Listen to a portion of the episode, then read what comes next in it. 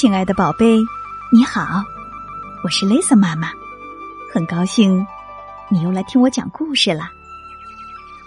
有一个叫班尼的熊孩子，当妈妈叫他帮忙做家务，他总是不停的和妈妈唱反调，不停的挑衅妈妈。如果我说不呢？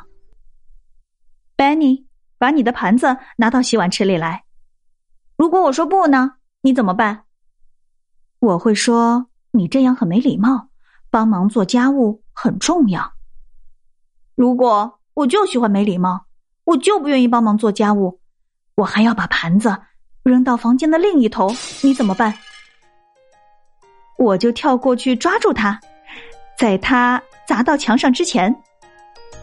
如果你抓不住他，你怎么办？你是说他砸到墙上吗？哼，没错。我会让你自己收拾干净。我就不收拾干净，你怎么办？如果我捣乱毁掉厨房，你怎么办？啊，很遗憾，如果你毁掉厨房，我只能让你暂停下来，找地方静静了。如果我就不暂停呢？我要在房间里跑来跑去，在墙上乱写乱画，而且用的是擦不掉的画笔，你怎么办？如果。我穿着沾满泥的雨鞋，在沙发上跳，你怎么办？如果我故意撕坏书橱里的书，你怎么办？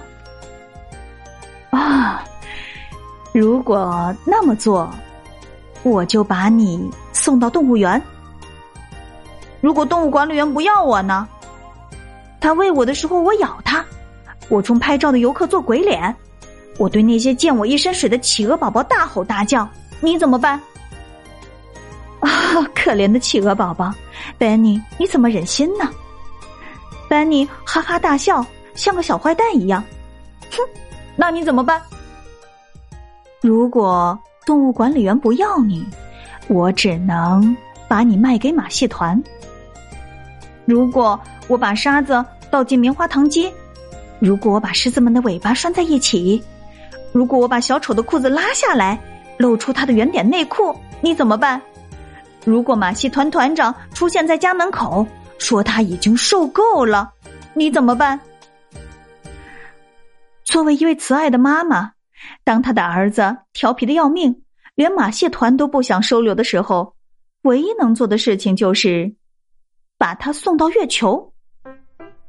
送到月球，丹尼还真有点喜欢这个主意，但这不算晚。如果我不肯飞向月球。而是朝地面指挥中心的人破口大骂。我飞快的穿越银河系，降落在满是外星人的星球上，你怎么办？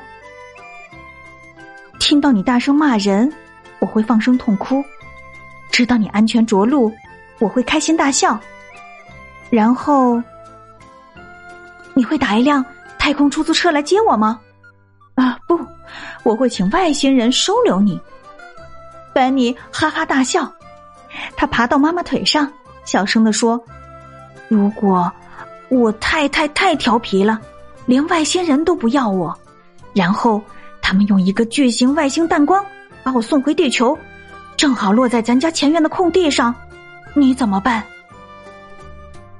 我会给你一个大大的拥抱，告诉你我多么想你，多么爱你，然后。